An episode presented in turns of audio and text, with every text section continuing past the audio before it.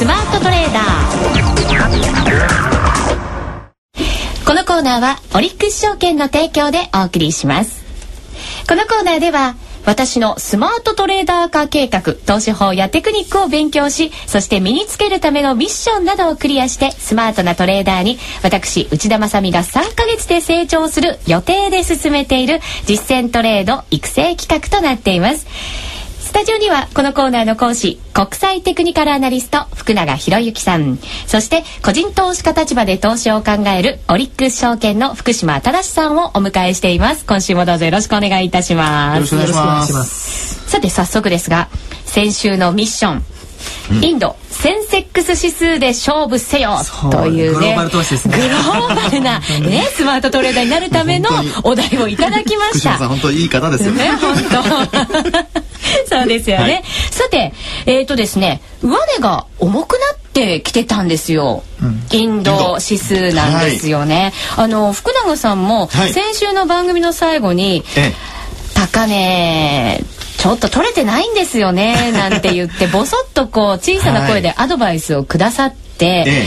私も見てたら本当に動きがこう重いなーっていう中でのトレンドということになりましたのでね。まずはい。最初にその買いから入っていいのか、はい。売りから入っていいのかっていうところがものすごく悩んだんですよね。はい。悩んで悩んで、えでとりあえず上と下にうんうんあのやっぱり売りと買いをしっかり入れてトレードを行ったということになります。もうあのあれですね経験が生きてますね。生きてきましたよおかげさまでグローバルなね投資家にな進んでますよ私も。はい、はいコーナーのホームページでは番組に、沿ったこのコーナーに沿ったチャートもですねアップされていますのでぜひそちらもリスナーの皆さん見ながら進めていきたいと思います。それでは詳しい内容をまず、えー発表いたしましょう。トレード日ですが、11月13日金曜日から16日の月曜日にかけてのトレードということになりました。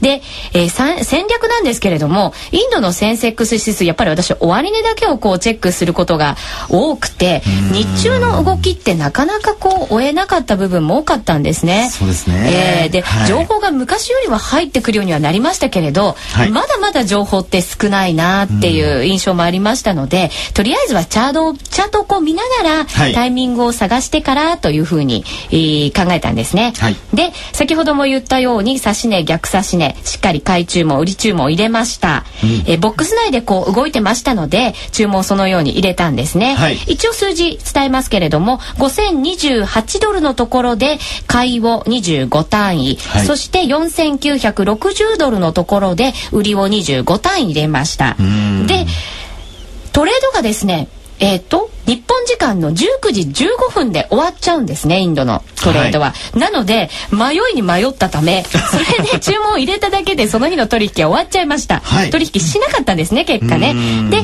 週明けの16日に上の買い差し値の方で、はい。えー入りまして、えーその後こう少しずつ上がっていきました値段は。で買ってとところよりも全部上がってきましたので買い足しを入れました。まだまだこうトレンドは上かなと思ったところで、はい。えー、と一応移動平均線少し割り込んできたところがありましたので、そこは買い足しで入りました。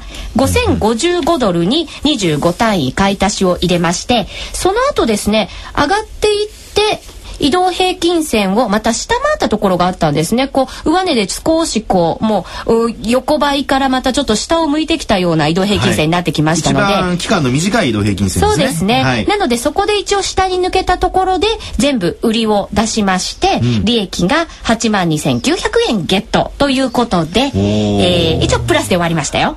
買い足ししたんですね。買い足ししましてみました。上値が重たいと言ってるにもかかわらず。が重い中なかなか利益が取れないかったですよね、はい。なのでもうちょっと上乗せして、はい。もう少し利益を取ってみようかなというチャレンジを。なんか大だんだん大胆になってきましたね。だって大胆にやれって言いましたよ お二方。はい、あの我々の思った通り成長している跡が見えるなという。あ本当ですか？成長してますか、ええ。はい。であのですねまあ今のお話をもう一回ちょっと整理しますと、はいはい。えーまずはその買いの逆差し値を入れといたわけですよね、はい。ですから株価が上がっていくと追っかけて買うという逆差し値と、まあ、それから下の方に下がった時に今度は追っかけて売るという逆差し値を両方入れておいたはい。ということですね、はい。で、えー買ったタイミングというのがちょうどおーまあ、横ばいのところから一気に上に抜けていくところだったんですよね、はい。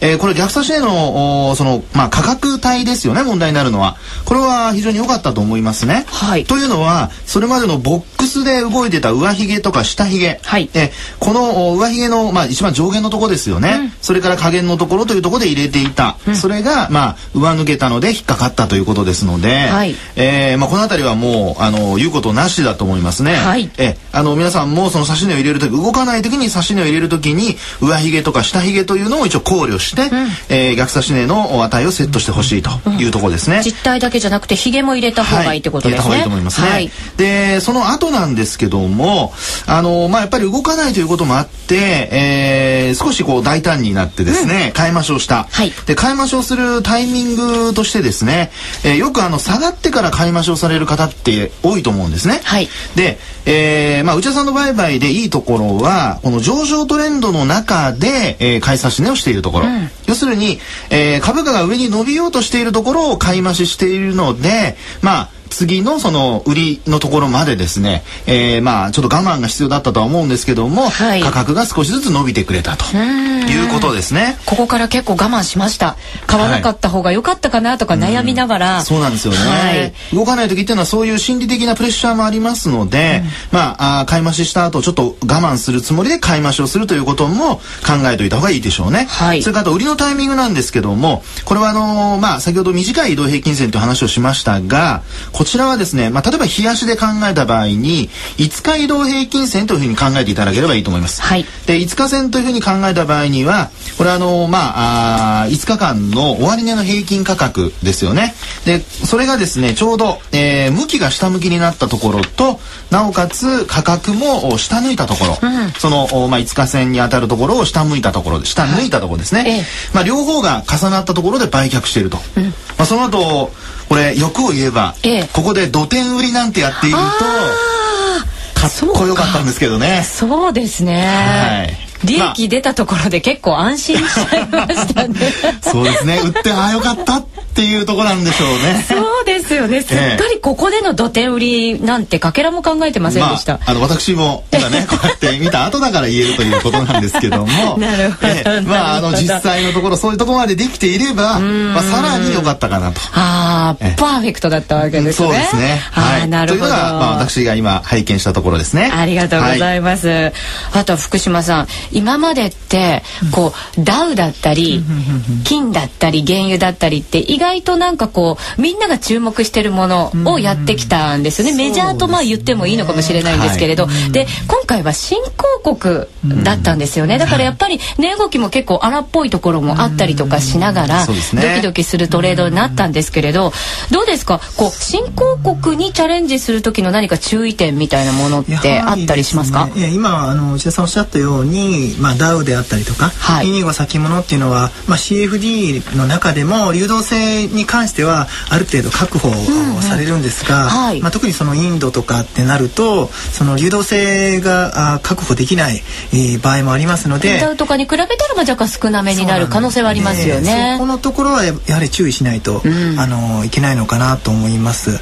であと取引時間もですね、あのダウであればおおむね24時間でそうきなんですよるんですけども、ね インドの場合はですねこのインフォメーションシートをややははい。り見ないといけないんですけども、はい。あの取引時間やはりあの短くなってしまってるので、そこは事前に確認しておかないといけないのかな。ちゃんと確認してましたよね。す確ごいですね。認しましたよ。だってはい。福島さんからずっと教えてもらってましたもんね。そうそうそう。そう。マーケットインフォメーション。だって私毎日持ち上げてますよ。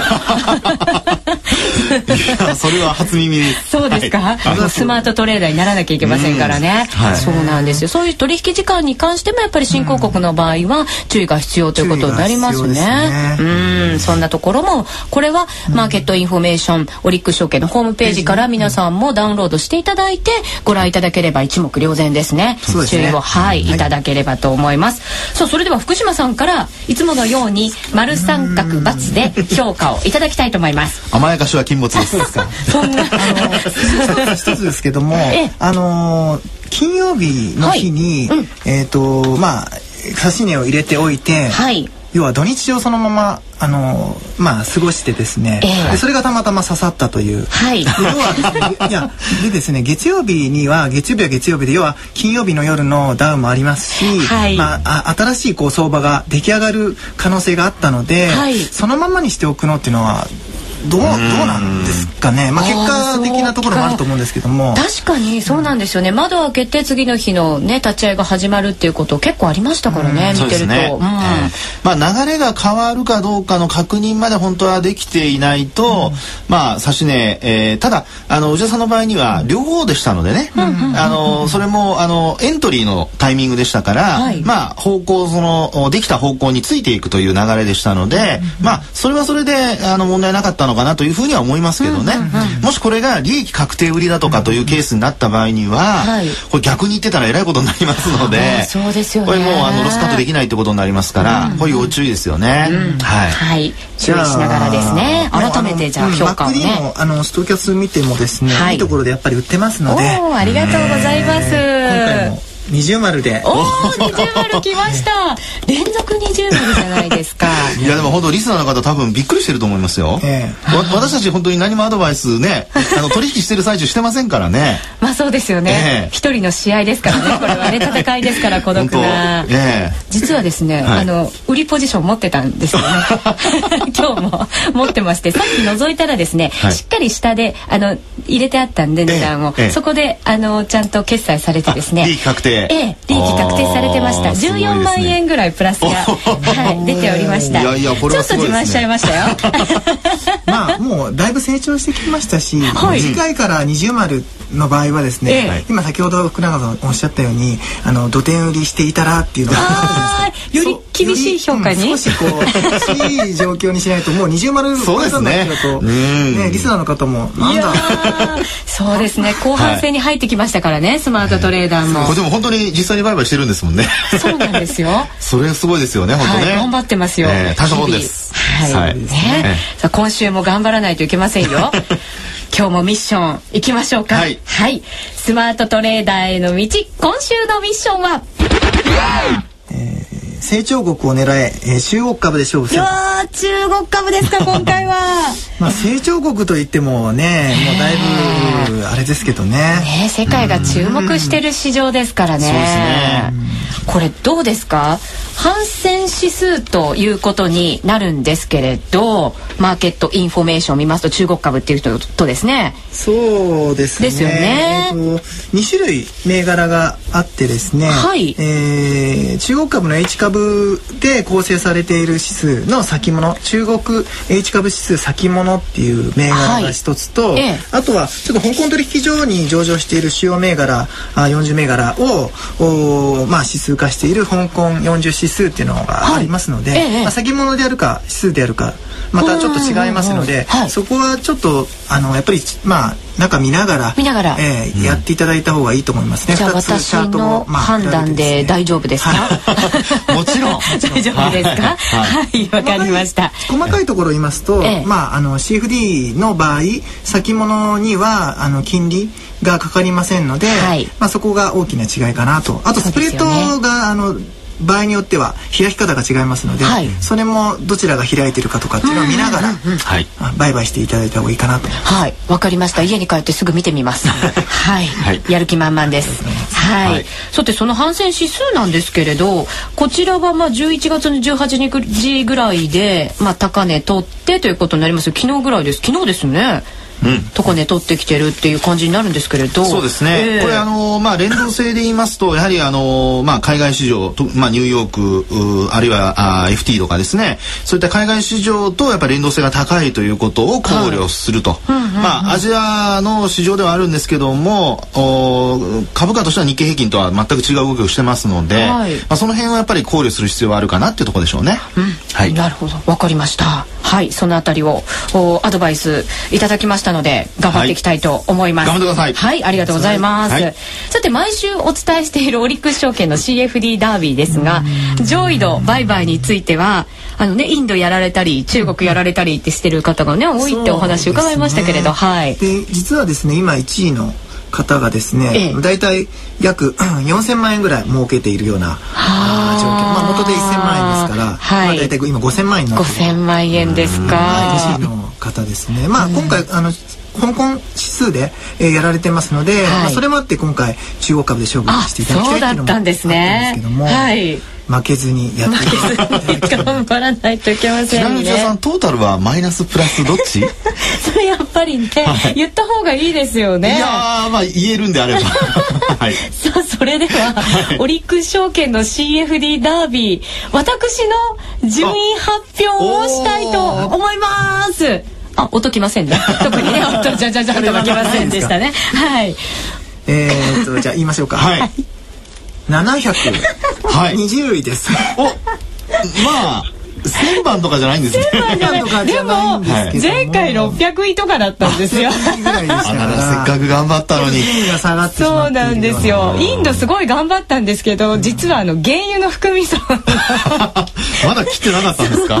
そうなんですよ。あの、ちょっとチャートで節目切ったんですよね。ええ。なんでそこからまた買いで入っちゃったら、その後3%の上昇とかっていうもうわけわかんない動きがあったんで、もう完全に含み損になってますけど、ダービーの調子悪いですかね。かなり悪いですよね。いろんなことやってるんですけど、はい。そう、まあいいとこだけここで発表してるって、ということのようです。そんなね感じもあるかもしれませんが。ミッションをはい与えないとダメなのかもあ、しれないそうかもしれませんね。それは言ってますね。だらだらやっちゃいけないのかもしれませんね。もちろん。はい。目標を持ってやりましょう。はい、わ、はい。かりました。はい。えーそしてオリックス証券とラジオ日経では実はですね、12月10日にはい。ネットセミナーを開催することになりました。